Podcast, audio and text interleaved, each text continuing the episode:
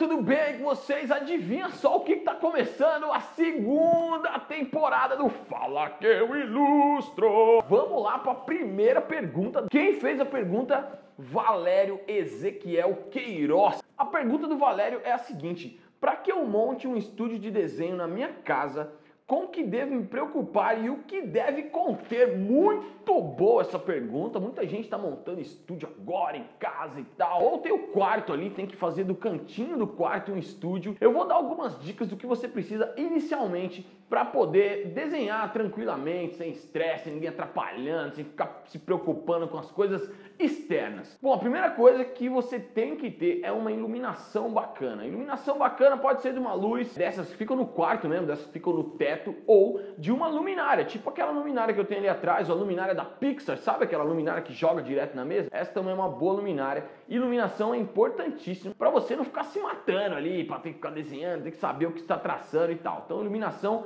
Primeira coisa importante. Segunda coisa importante que você tem que ter também é uma mesa legal. Uma mesa legal, ela pode ter inclinação, que nem essa que eu tenho aqui atrás também. Você pode usar ela inclinada, você pode ter uma mesa normal. Não tem problema se a sua mesa for daquelas retas, normal. O importante é que você tenha espaço ali, que você não fique dividindo a mesa com um monte de coisa. Você vai desenhar e seu braço fique batendo nas outras coisas, derruba vaso, cai água em cima do negócio. Não, deixa uma mesa separada só para os seus materiais ali, só para fazer o desenho, certo? Com relação a materiais, tem alguns vídeos aí que eu já gravei no YouTube falando sobre materiais de desenho. Eu vou falar até mais sobre isso em outros vídeos, mas basicamente tem que ter um material básico. Basicamente tem que ter um material básico, pelo amor de Deus. É, lápis, caneta, borracha, canetinha, lápis de cor, giz de cera, pastel, aquarela, enfim. Depende muito do que você quer fazer, né? do seu estilo de ilustração. É óbvio, essa mesa é para você fazer suas ilustrações tradicionalmente. Aí se você quiser ter, trabalhar com ilustração digital, por exemplo, você vai ter que ter um outro cantinho aí com seu computador, sua mesinha de desenho, sua tablet. Antigamente era tablet, agora tablet virou iPad. Então agora virou mesa digitalizadora. Você vai ter que ter sua mesinha digitalizadora, não sei que tamanho, tem várias mesas pequenas, grandes, enormes. Você vai ter que ter um espaço para colocar essa mesa, colocar seu computador. Um scanner é legal caso você trabalhe com os dois ali. Eu costumo desenhar às vezes na mão,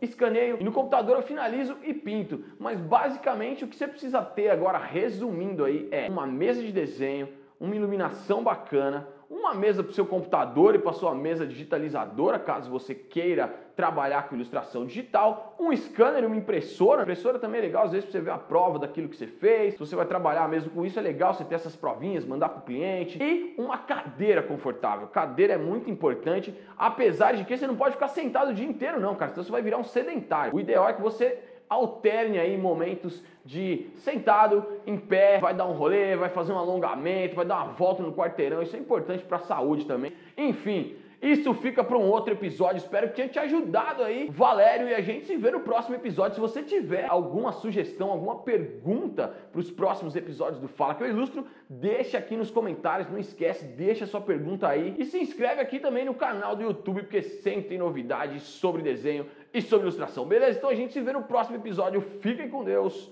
e aquele abraço.